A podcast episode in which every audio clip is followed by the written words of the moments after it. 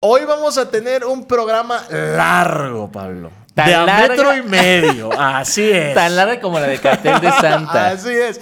Tan larga como la de Cártel de Santa. Hoy vamos a hablar del polémico video de Babo de Cártel de Santa. Vamos a poner una fotografía. Así es, señora. Este, este programa es para mayores de edad. Mayores de edad, por favor, parental advisory. Así es, vamos a hablar también de uno de nuestros programas favoritos en latinos, que es este Tragaluz. Tragaluz. Donde Gibran al desnudo. Gibran, Dios mío santo, Pablo, no vuelvas a repetir eso nunca en tu vida, por favor. Y vamos a hablar obviamente de las elecciones en el Estado de México, Coahuila. Así y es. el juicio A García. Luna. Así es. Señores, esto es Fuera Máscaras. Comenzamos.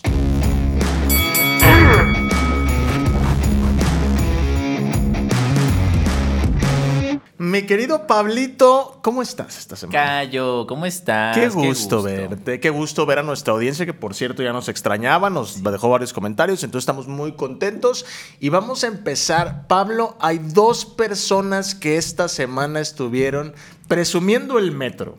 Primero, primero, primero la jefa de gobierno que reabrió nueve Así estaciones de la línea así 12. Se, Así se es. reabre el tramo subterráneo de la línea 12. Muy contenta, ella estaba Así presumiendo es. el metro. Bueno, estuvo cante y cante. Y nos dieron las 10 y las 11. Y hay- es que no puedo, ne- necesito decirte esto. Y hay otra persona que estuvo presumiendo su medio metro. ¿Quién? Babo de Cártel de Santa. Ah, sí. Ese chiste Sí, se lo a. Poncho. ¿Qué Ah, te parece? Un tipo de, típico de. Poncho. Porque seguramente Poncho fue el primero en ver el medio metro de Babo En en salivar. Exactamente. Bueno, Pablo, resulta que. Babo de Cártel de Santa, Ajá. que es un, un, este, rapero, cantante muy famoso, Ok. eh, eh, publicó su nuevo video musical en donde aparece. Fue una revolución en, en redes sociales, ¿eh? Este, donde aparece su medio metro.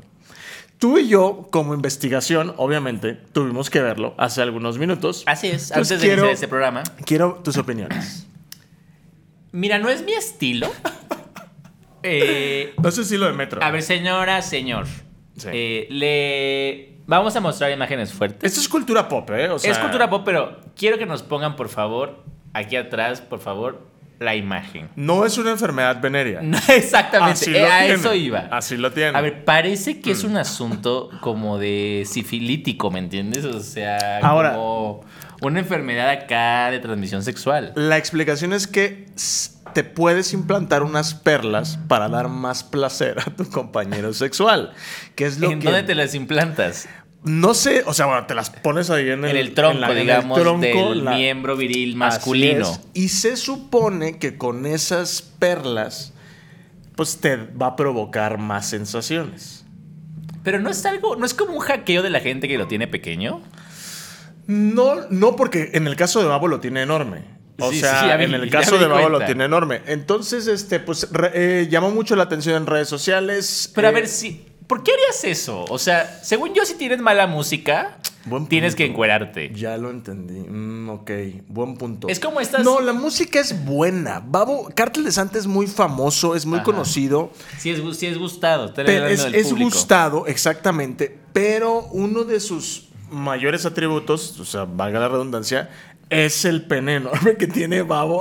Ah, o sea. ¿se sabía? Se sabía, se, sa- se le conoce. Ah. Como dicen por aquí, se confirmó.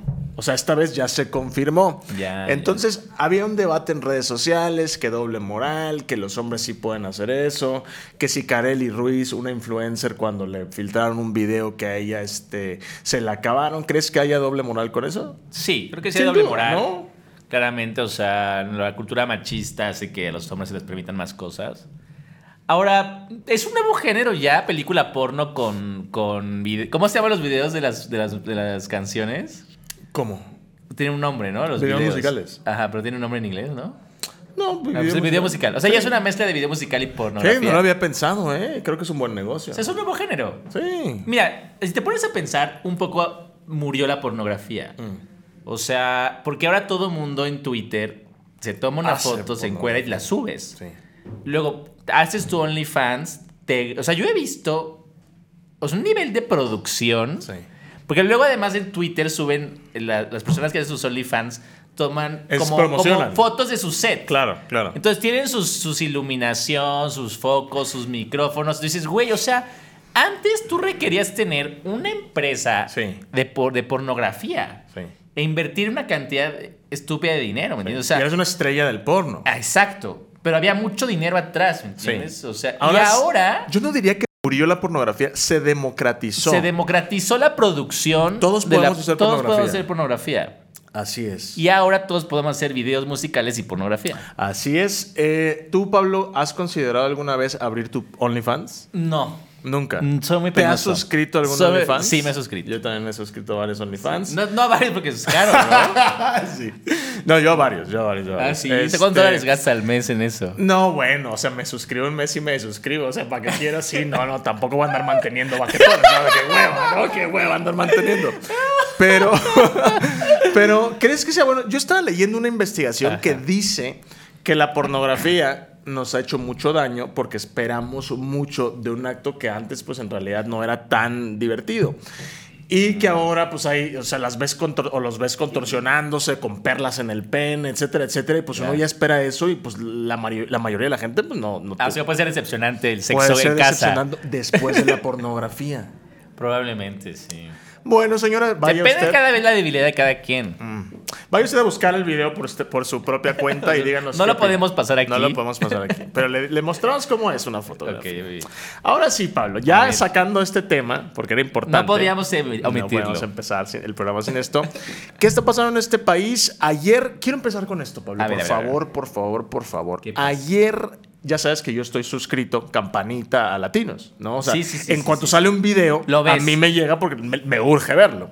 Bueno, resulta A mí también que- me gusta Typical TV, tengo que aceptarlo. Ah, Typical TV es bueno. Sí, sí, sí, sí, sí. Bueno, resulta que Ah. uno de los personajes más conocidos, digamos, del- de, las, de los influenciadores. ¿Será normal llamarlo influenciador? Me refiero a Gibran Ramírez. Ah, Gibran. Mi Reyes. amigo Gibran. Tu amigo Gibran Ramírez estuvo en el programa de Fernando Collado. El Tragaluz. Tragaluz, que lo hacía antes. Milenio y se lo llevó a Latinos. Es exactamente. Eh, fue una entrevista muy dura. Sí. Yo no sé por qué fue Gibran. La verdad es que quedó muy expuesto. Pero a ver, platícame tus opiniones y empezamos a, a- a debatir. Mira, Gibran es mi amigo, tengo que decirlo. eh, nos conocimos cuando todavía Gibran estaba en la universidad. Eh, recuerdo que estaba, formaba parte como una planilla de- para, la, para la representación estudiantil, para el consejo universitario. Y entonces habían sacado una fórmula ahí como de estudiantes democráticos, ¿no? Eh, y ahí fue donde conocí a Gibran. O sea, eso tiene, no sé, o sea, 15 años. Obradorista desde Sí, entonces. claro, rabioso obradorista. Era de los más recalcitrantes obradoristas. ¿Cómo eran las cosas que yo apoyaba a Marcelo en esos tiempos? Ah, mira. Y yo era entonces un rabioso progresista. Ah, mira. Ok. Y Gibran rabioso obradorista. Ahora, yo lo recuerdo Sí. por su defensa en redes sociales durante la campaña del 2018. Gibran Ramírez Reyes, Ramírez Reyes o Reyes Sí, Ramírez, Ramírez Reyes. eh, eh, encontró pues eh, un- una audiencia muy Una grande. audiencia. Es muy inteligente, hay que decirlo. Seguro sí. Eh, y después de que ganó el presidente López Obrador, tengo entendido que Zoe Robledo, corrígeme si estoy yo equivocado, lo jaló No fue a una Zoe, fue posición. Germán. Ah, ok. El primer presidente, el primer director del IMSS. perdón. Lo jalaron a una posición. ¿Qué posición era esa? Él fue secretario general de la CIS. ¿Qué es eso? Es la Conferencia Interamericana de Seguridad Social. Es una. Es un organismo internacional relativamente pequeño donde participan eh, los, los equivalentes al Instituto Mexicano de Seguro Social de varios países de nuestro continente. Ok. Eh, y España también creo, y otros así. Eh, es un- hacen convenios de interoperabilidad del sistema de seguridad social. Ejemplo, tú te vas a vivir a España a trabajar Ujú. y entonces el tiempo que trabajas allá el IMSS te lo reconoce como semanas cotizadas en Oh, ok. México para tu jubilación. Ok. Era un buen puesto. O si eres un español y te vienes a México, te lo cuenta en el sistema de allá. Hasta ahí yo recuerdo que Gibran apoyaba al presidente López Sí. Obrador. Eh, Todo vino, todo se vino abajo. Exacto, a ver qué Todo pasó? se vino abajo porque eh, recordarás que concluye, eh, concluye la función de Jade Kolpolensky al frente de Morena. Como sabes, el presidente Claro. de Morena era AMLO, Claro. pero AMLO pues, se va de candidato a la presidencia de México. gana y Jade Kolpolensky Asume era secretaria general y asume la presidencia, digamos, temporalmente. Mm. Pero ya se agota el periodo de Jade Col y entonces se convoca a elecciones internas en Morena. Él, Ahí viene el problema. él quiere ser presidente. Yo cuando, Gibran cuando, renuncia. cuando yo me enteré que Gibran Ramírez aspiraba a ser presidente de Morena, se me hizo un poco exagerado. A mí también. De más. Sí. Sobre todo porque los otros perfiles, bueno, Era Porfirio Muñoz Ledo, Mario Delgado Mario Delgado, la propia Jade Kolpolensky y Gibran Ramírez y Reyes. Gibran Ramírez. Ahora, de entrada, alguien le. O sea, nadie le dijo, oye, espérate tantitos. O sea, por lo menos secretario. Muchos de nosotros le dijimos mm, que creíamos que exageraban. O sea, Ajá. le planteamos que compitiera mejor para secretario general. Tiene más sentido. Si Tlali Hernández compitió para ese Antonia puesto. Tolini también lo Antonia lanzamos Tolini, nosotros. ok, tiene sentido, secretario, apoyo a ok. Antonio, sí. Súper. Eh, bueno, total, que renuncia a la CIS y se lanza a la presidencia de Morena. Ahí es donde empieza, pues, tú cuando te lanzas a un puesto, pues siempre van a haber acusaciones, ¿no? Entonces un periodista, que era su gran amigo y se pelearon, que Estás se llama de Hernán Hernán Gómez Gómez Bruera, Bruera. Ok. empieza a sacar notas de que Gibran pagaba su cuenta del restaurante con la tarjeta de crédito de la CIS. Vuelos, viajes. vuelos, pues etcétera. gastos, ¿no? Mm. Este, formalmente, pues la CIS es un organismo internacional, Mm. no es parte del gobierno de México, Ok. aunque el IMSS es quien sostiene la organización. Mm. Pero bueno, digamos, Hernán critica a Gibran de que cómo es posible que no se cumple la misma austeridad que el gobierno proclamaba, pero el... el ¿Pasó algo no. entre ellos que tú sepas? Se pelearon, no sé por qué, nunca se los he preguntado a ninguno de los dos, pero se pelearon. Tenían un programa juntos en el 11 Oh, claro. que se llamaba este Eh, con buena vibra, ¿o ¿cómo se llamaba? Ah, sí, algo Este, Sí, sí, sí. Ah, una cosa así. Sí, sí. De buena fe. De buena fe. De buena fe. Bueno, eh, nunca lo vi, pero bueno. Sí. El punto es que, pues ya se lanza la presidencia, fracasa, se queda en muy mal lugar en la encuesta. Y Mario le dice, bueno, mira, no te preocupes, ¿qué te parece si... Bueno, ¿qué, qué quieres? Y Gibran le pide el Instituto de Formación Política de Morena. Pero, pues los moneros de la jornada no se dejaron que se los quitara Gibran. Oh, Entonces ok. Mario le dice, bueno, no se pudo, ¿qué más? No, pues ser diputado. Súper. Adelante. Tampoco se lo cumplió. Entonces ahí. Ah. O sea, sí le pagaron mal. Pues digamos que varias cosas que acordó con Mario no ocurrieron. Y entonces fue tomando decisiones cada vez peores. O sea, recordarás lo que declaraba. O sea, Sí. o sea Porfirio Muñoz Ledo, que tenía un nivel de ataque Sí. muy fuerte contra Mario. Y luego Gibran. A tal punto que, pues bueno, ya se le fue encima a Mario Delgado, todo esto. y Se calentó. Se ¿no? calentó. Nadie de, de- de sus amigos, de ustedes, habló con él y dijo, oye, Gibran, que se calmara. tranquilo. o a mí sea, lo que me decía es que no sé ustedes ya se vendieron con Mario porque a Tolini este, le hicieron candidato a diputado. Mm. Entonces, este. Resulta que Gibran se va con Monreal. Dio un giro de 180 grados. Ayer, bueno, se va con. con se va con Monreal. y ahí empieza ya a recibir, digamos, el hate de una parte considerable de la ala dura de Morena. o sea, Ahora, cuando se fue con Monreal, todavía era morenista. Todavía era de Morena, sí. Todavía era parte del proyecto, apoyaba el proyecto del presidente López Obrador. Apoyando a Monreal. Pero, ex- exactamente. Pero incluso ayer, yo en el programa de este em, eh, de em, Tragaluz, yo lo veo más agresivo en Sí. contra del presidente López Obrador y del proyecto Eso es más reciente. Hace como dos meses Ah, fue que tuit, algo así, me acuerdo. eh, Tuiteó que ya él se consideraba opositor.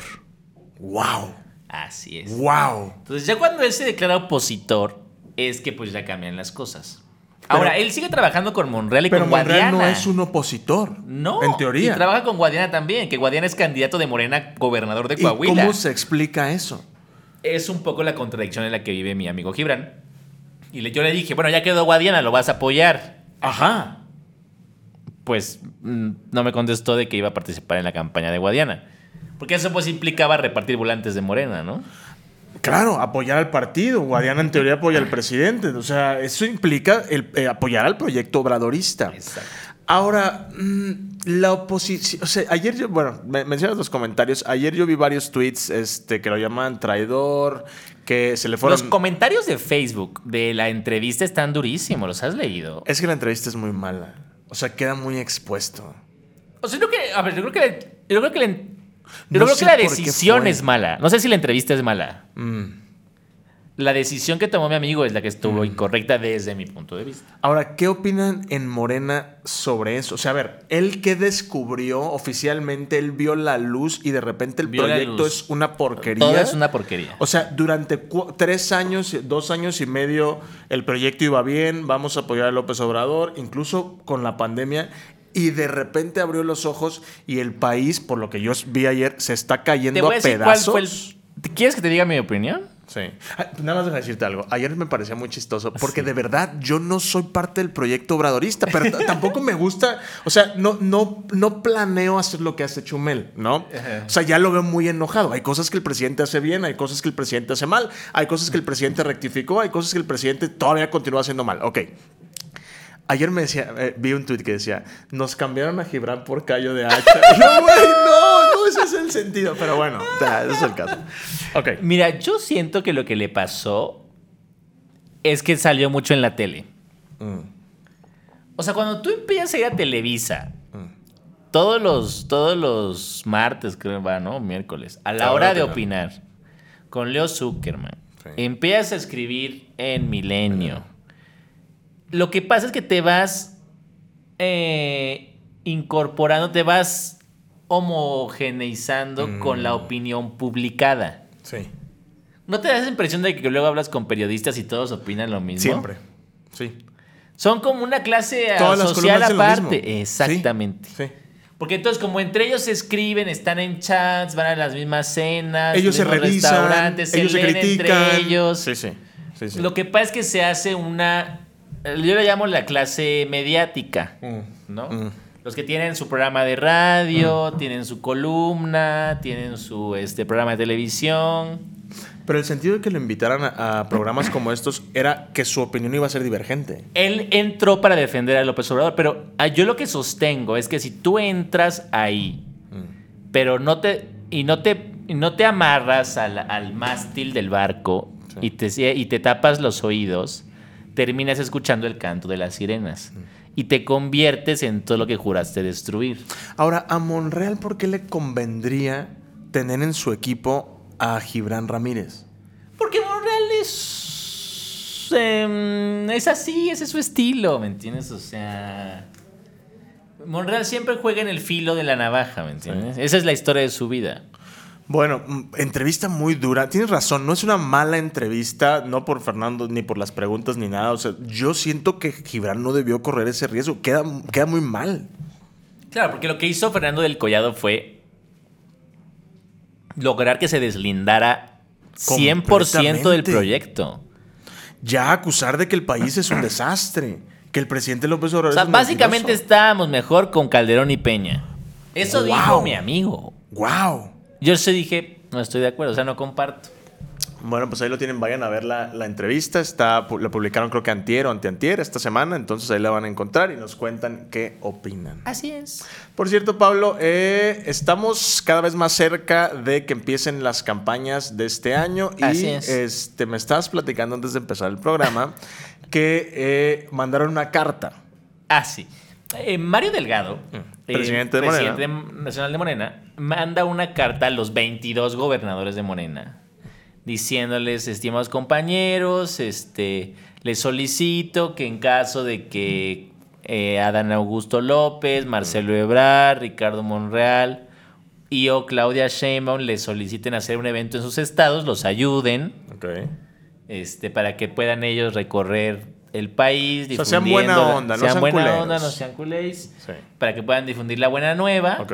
Este, y denles a todos oportunidad e- e igual. Ajá. Esto de entrada lo aprovechó Monreal porque dijo, ah, ya ven, Mario mandó una carta donde me incluye, porque López Es lo Obrador, que te iba a decir. Súper. Bueno, está incluido Ricardo Monreal. Ah. López Obrador eh, deliberadamente lo había excluido, ¿no? Él decía, Tengo tres hermanos, es Marcelo. Sí, sí, sí, ¿Y Monreal qué es? Yo digo, entonces ¿es el, es el hermanastro. Sí, sí, sí, sí, sí, sí, sí. Ok. Es que es el arrimado, pero bueno, ya lo metió este. Yo siempre he dicho esto, Pablo. A ver. A, Monreal lo- el presidente lo trata muy mal. La verdad, yo creo que. Monreal, se ha- ya lo había dicho en este programa, se ha ensuciado mucho las manos por el movimiento, por el presidente. Muchas ocasiones ha tenido que hacer el trabajo sucio. También últimamente ya se ha estado rajando. Bueno, pero porque el presidente lo, lo ha este, despreciado. O sea, no apoyó la reforma política, O sea, lo- pero, pero o no sea, apoyó la Guardia Nacional. Y, y yo siento que el presidente le debe cosas. O sea, por ejemplo, Se ayudaron en- en el 2018 él sentía que tenía que ser el candidato a la jefatura de gobierno. No quedó. No fue él, fue Claudia Sheinbaum, lo mandaron al Senado. Aunque sea, fue senador. Luego, luego eh, tenían buena relación, presumían sus desayunos, que las tlayudas, que, que se veían cada semana. Y luego ya hay un, este, ¿cómo se dice? Eh, Ruptura. Una ruptura. Pues porque Monreal apoyó a Sandra Cuevas y hizo muchas cosas que no debió. Porque jugó al filo y al presidente no le gusta No que le las corcholatas jueguen, jueguen al filo. Bueno, entonces Mario Delgado revive a Monreal, en fin. Total que el día de hoy que estamos grabando el programa, tuvo conferencia de prensa Claudia Sheinbaum, ya sabes que a mediodía tiene sus Sí. conferencias. Ella misma le puso la medianera. Qué cagado. No sabía, pero ok, ok. Ok. Entonces su medianera.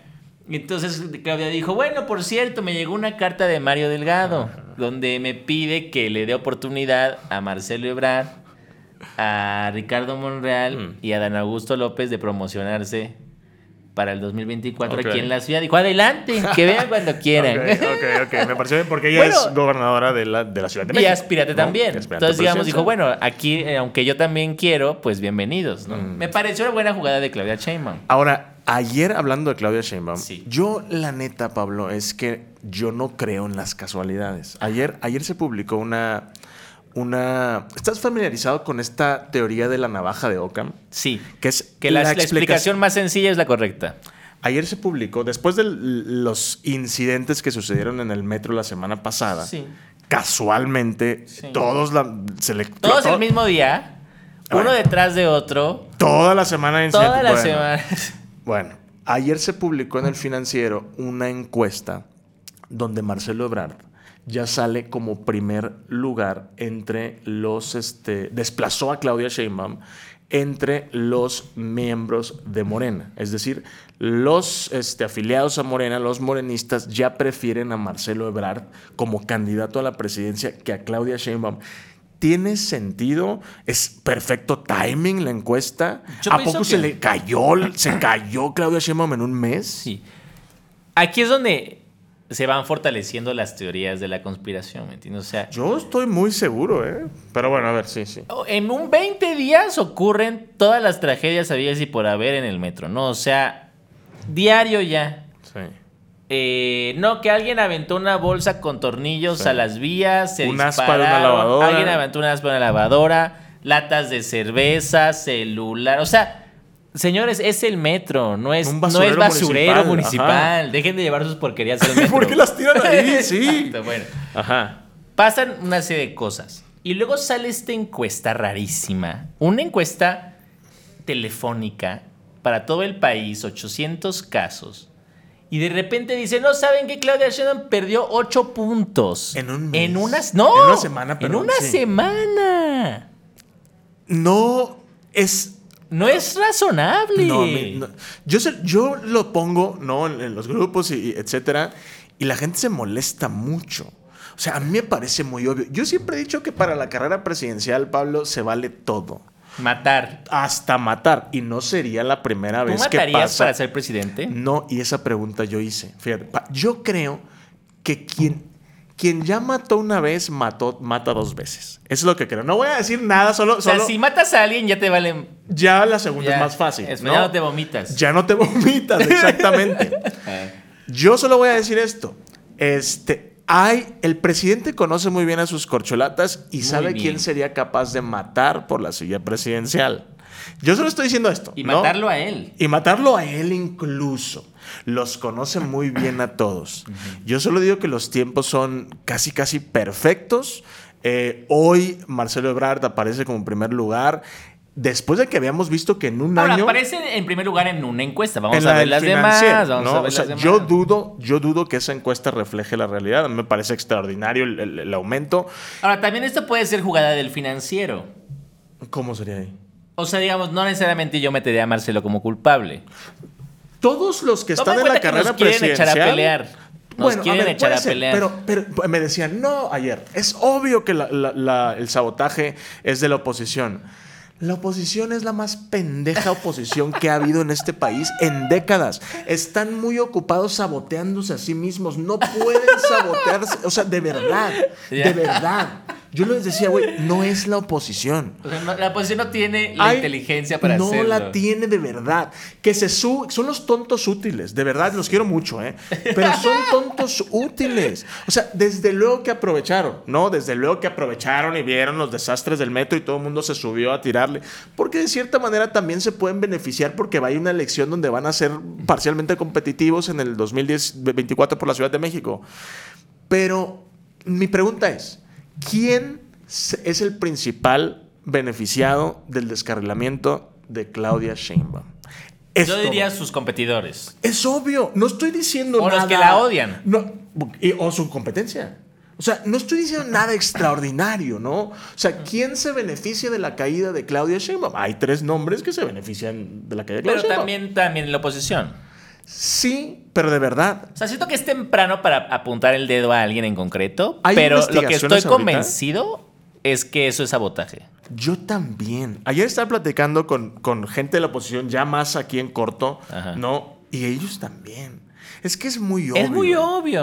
Ahora, la gente se enoja mucho conmigo. Yo no trabajo para la Sheinbaum, es más. Ahora hasta siento que la tengo que criticar el doble para que la gente Para que no digan. Para que no digan. Ya me siento hasta mal yo. Pero el punto es, la verdad, no sería la primera vez que vemos No, algo así en una campaña presidencial en México. Han pasado cosas peores.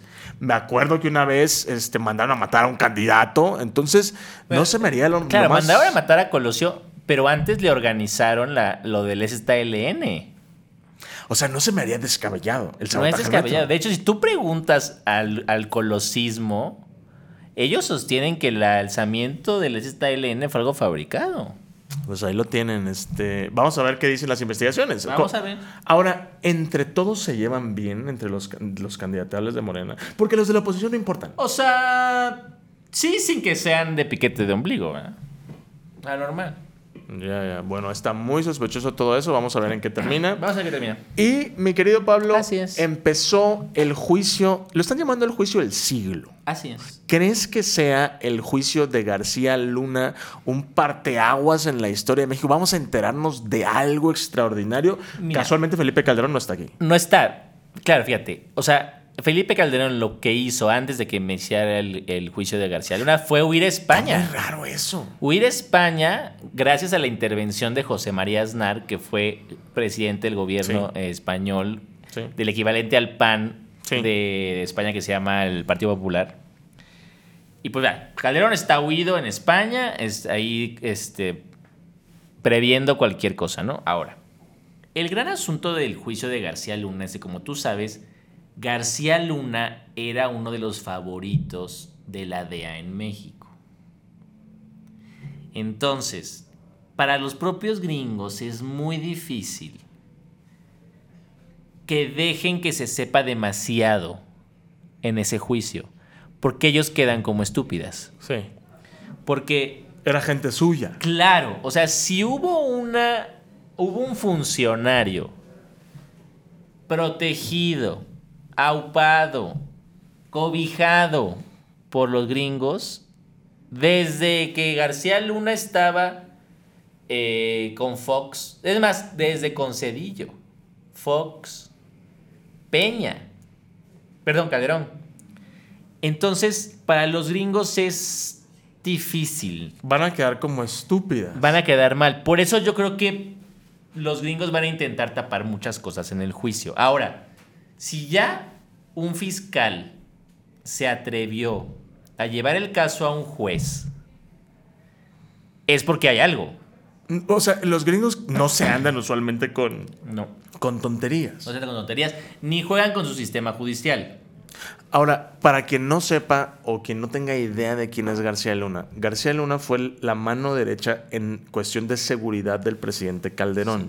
De entrada, Genaro García Luna, cuando llega a Fox, es el encargado de transformar la Policía Judicial Federal a la AFI, Sí.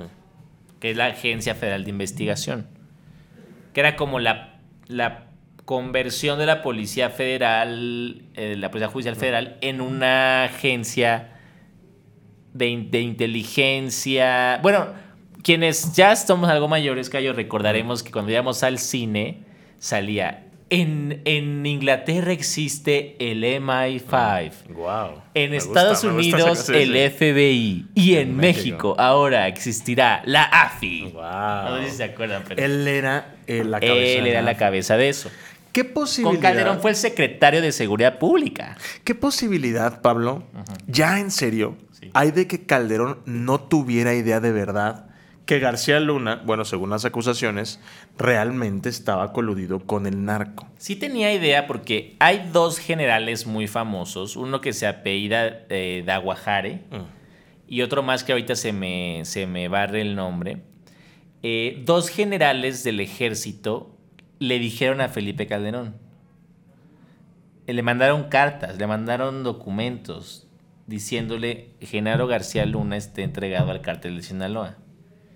Y Daguajare terminó en la cárcel. O sea, el mismo ejército intentó alertar al entonces secretario de la Defensa Nacional, general Galván, y tampoco hicieron caso.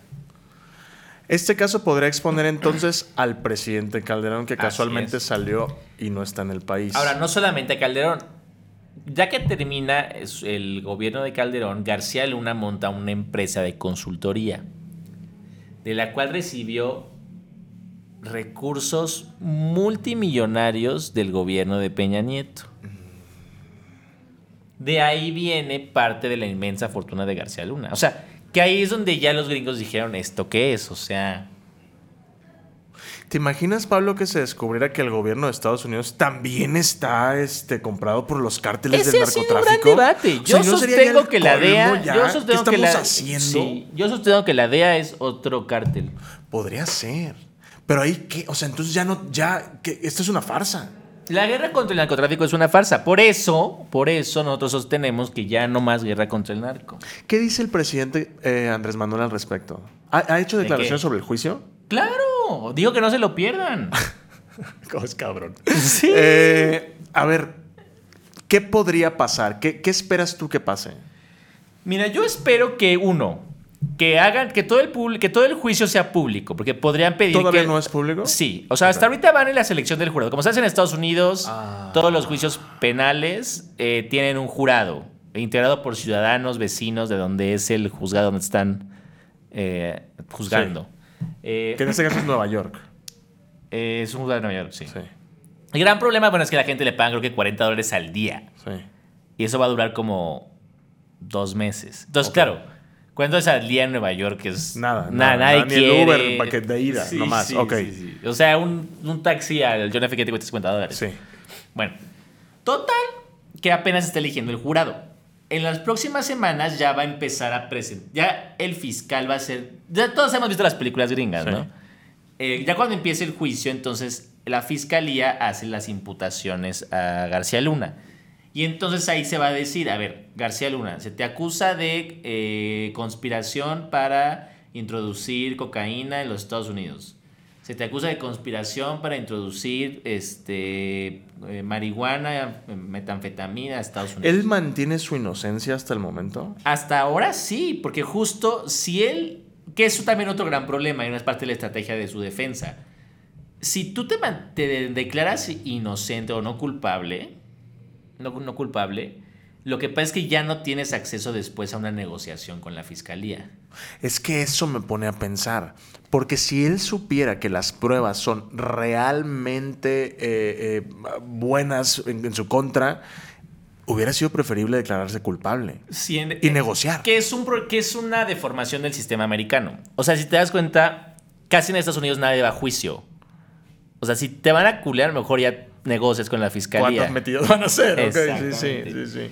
Ahora, eh, tienes razón. O sea, Genaro García hasta el momento se ha mantenido como no culpable. Ahora, ¿tú crees que un fiscal de distrito en Estados Unidos va a hacer el ridículo de acusar a alguien así y luego Es no que tener lo nada? sé. No lo sé. A ver, Pero también el juez va de por medio porque el juez aceptó todo el proceso. hay, hay probabilidad, en, en tu opinión, obviamente, de que sea inocente. O sea, de que Yo todo creo esto que sea no. fabricado. Yo personalmente ¿Quién como... gana de, de- de fabricarle algo a, a García Luna en Estados Unidos? Nadie. ¿Qué es el otro problema? No, o sea, pues no, no es como que a- Andrés Manuel. Porque o- mira, si realmente no hubiera nada, la DEA hubiera intervenido por él, ¿me entiendes? Sí. O sea, la DEA hubiera buscado al fiscal y le hubiera dicho, oye, este güey ha trabajado para nosotros desde Fox. Sí. O sea, ¿de qué hablas? ¿Por qué lo acusas? Y lo hubieran tirado. No lo tiraron. O sea, ¿hace cuánto tiempo detuvieron a García Luna? Dos años, ¿no? Sí. ¿Lo detuvieron aquí? No, lo detuvieron en En Estados Florida, Unidos. ¿no? Sí. Que por cierto, el- el- lo relacionan con Loret de Mola, ¿no? Con este caso de. Bueno, hay varias cosas, pero una de las, de las este, entrevistas que yo he visto más famosas de García García Luna Productions Exactamente. fue la que organizó lo de la famosa Florence Cassé. Y eso me pone a pensar, entonces si eres mañoso, si te gusta la maña, te gusta Obvio, la engañar. tenebra. te- exactamente. ¿Cuánto tiempo dura entonces este caso? Ocho semanas va a durar. Guau, En ocho semanas ya sabemos si es culpable o inocente. Sí. ¿Crees que eso sea un, un- un desastre para el país? No, para el país está muy bien, o sea, se Que va, se se va- sepa, que se que se sepa, sepa. que la vida pública sea cada vez más pública. Ahora, salió un video, Pablo. Pero de- ahí se va a saber entonces que el PAN, que Felipe Calderón es- tenían acuerdo con el Chapo, porque a ver recordarás Que por cierto, ayer mandó un mensaje. Ciro Gómez Leiva, ¿qué estás haciendo como mensajero de narcotráfico? No sé. Porque mandó un mensaje. A ver, la mitad Chapo. de los entrevistados de Ciro eh, eh, No sé dan sus qué. entrevistas desde la cárcel. Sí, no sé por qué. Pero bueno, por cierto, a través de Ciro, el Chapo mandó un recado ayer, ¿no? Mandó un recado solicitando cumplir su sentencia en México. Sí.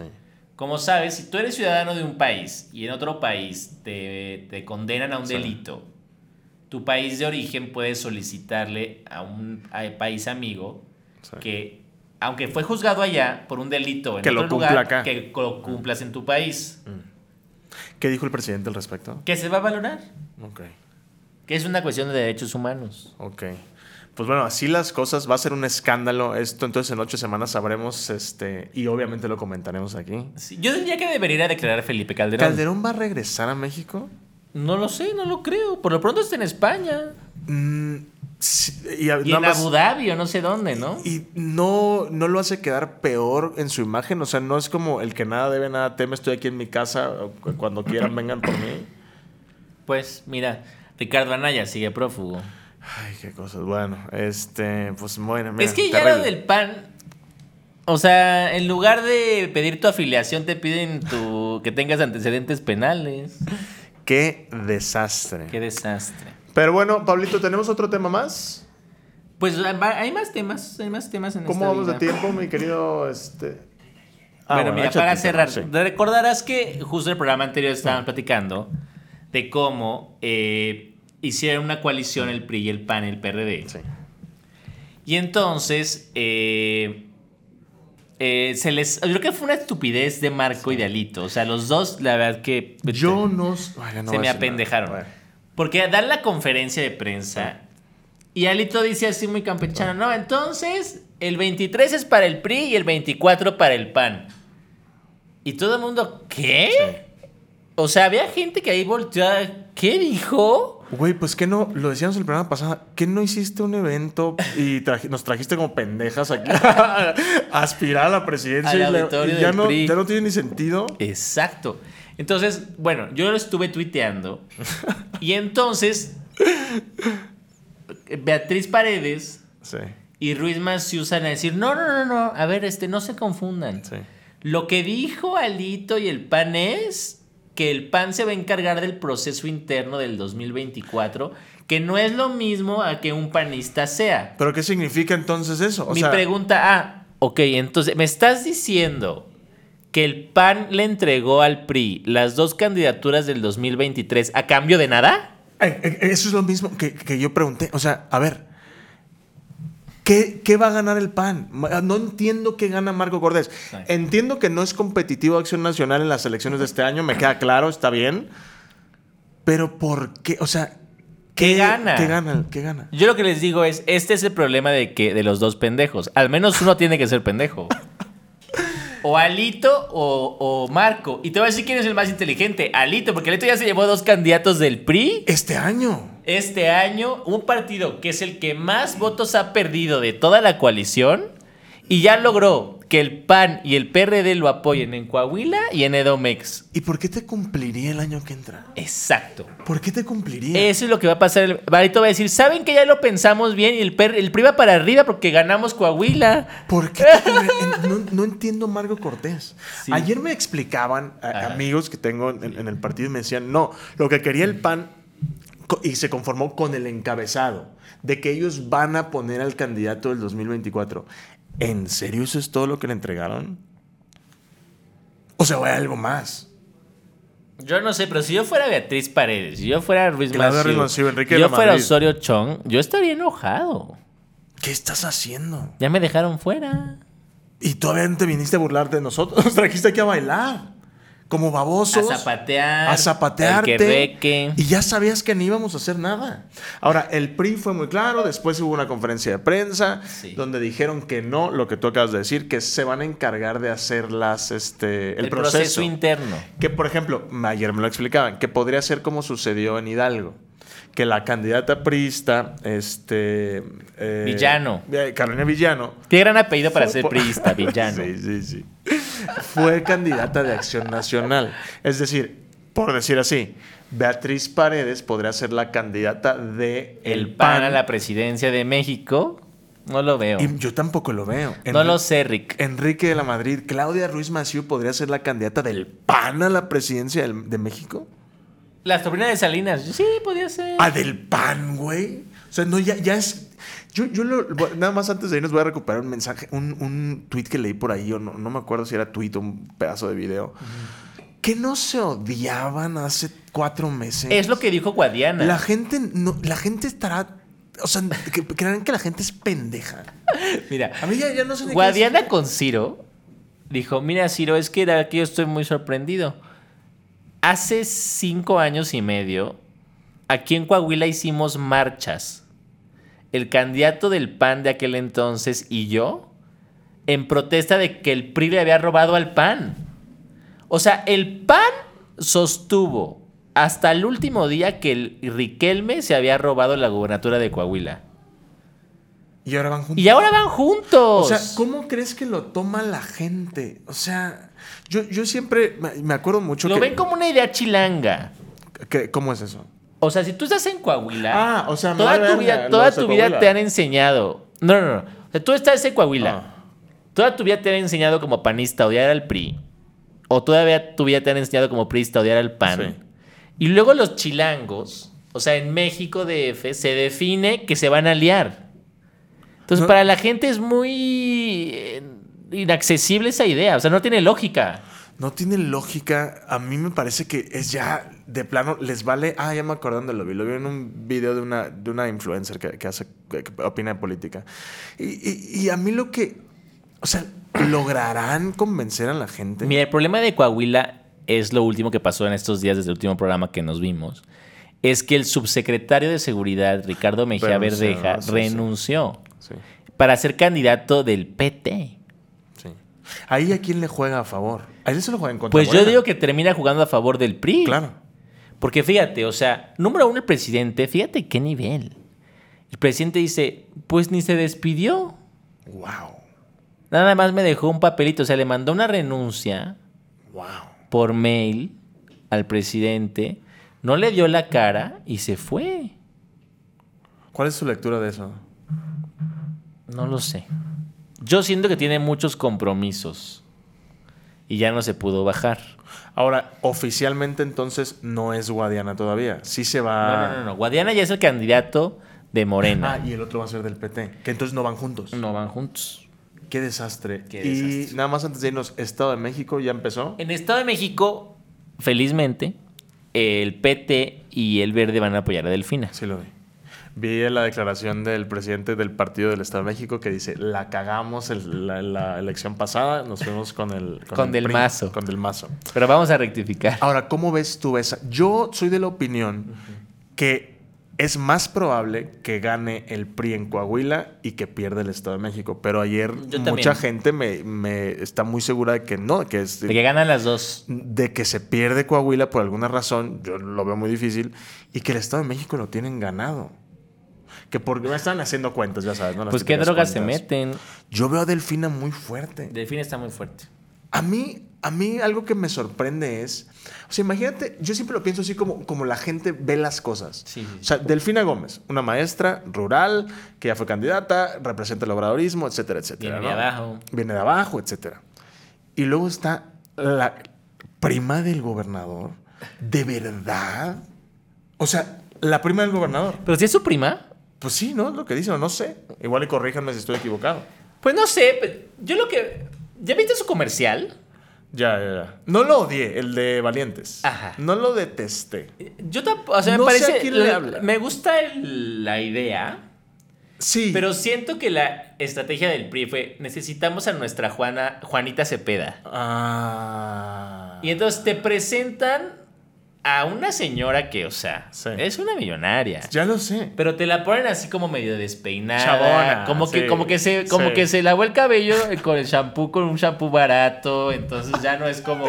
Ya, ya, ya, claro. Ya no, no se peinó. Se puso no se- es como tú. Ah, claro, claro, claro. Ya parecemos Marta de baile, ¿viste eso? Que le digo, no sean nacos, no pongan, no pongan una botella de coca en la mesa. Sí, sí, sí. Ay, Marta, güey, ¿a quién le hablas? No, bueno. Güey, 99% de los mexicanos una pone una coca, de dos litros de en la mesa. Todos los días, sí, sí, completamente. En fin. Bueno, este- Total, que te ponen a una así como que se acaba de, de bañar Sí.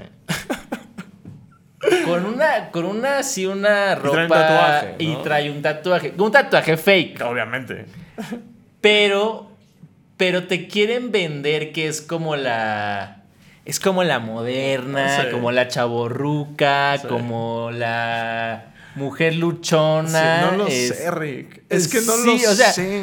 Yo como sé que es el PRI, digo, es pinche fraude, ¿me entiendes? Pero habrá gente que se lo va a tragar. No lo, es que no lo sé. A mí Delfina me parece. Delfín es otra, esa es otra cosa, o sea, Y ahí sí te vendemos, crees. ahí te vendemos sencillez. O sea, pero se lo creo. O sea, Es lo real. compro. Todo. A ver, sí, o sea, Delfina no puede fingir. No, es, Es real. así. Ella es así. Realmente. Y yo creo que si algo la gente se identifica, la va a identificar con el presidente. Juan Cepeda va a competir también, ¿verdad? Sí, por MC.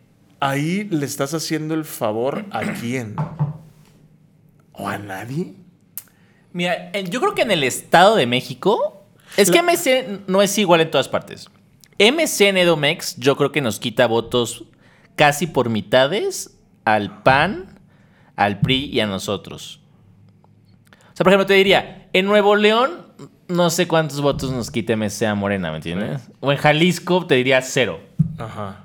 O sea, En Quintana Roo, porque pues, es ajá. otro perfil de Sí, sí, votante, sí. ¿me entiendes? O sea, MC en Jalisco realmente llegó a sustituir al PAN. Sí, Entonces el PAN no existe en, en Jalisco y, y MC es el PAN. sí.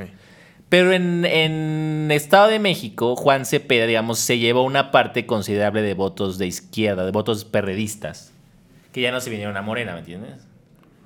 Entonces siento que, em, que Juan Cepeda le quita parejo a, los, a las dos candidatas. ¿Deberías invitarlos a los candidatos? Deberíamos invitarlos. Vamos Sí. a pedirle a los directivos de Sí. esta gran empresa, SDP Televisa. SDP Televisa, que nos traigan a Juan Cepeda. Juan Cepeda es un tipazo, Nos traigan ¿eh? a Alejandra del Moral. Voy a ver, voy a decirles yo también a ver si se anima a venir Alejandro del Moral, ¿no? A que nos cuente lo que ella quiera contarnos. Y a Delfina Gómez Que nos también. traigan a Delfina. Y le preguntamos a Alejandra del Moral que si, con qué shampoo usa y si el tatuaje es real o Ah, fingido. exactamente. Bueno, este, pues eso es todo, mi querido Pablo. Gracias. Esta semana, un gusto, un placer que nos acompañen. Como siempre. Este, muchísimas gracias. Recuerden compartir este video. Lo van, a, lo van a tener en Twitter, en Instagram, en Facebook, en YouTube y en Spotify. Si estoy Spotify. estamos en Spotify. Así es, señor. Entonces, este, pues bueno, esto fue Fuera Máscaras. Hasta luego.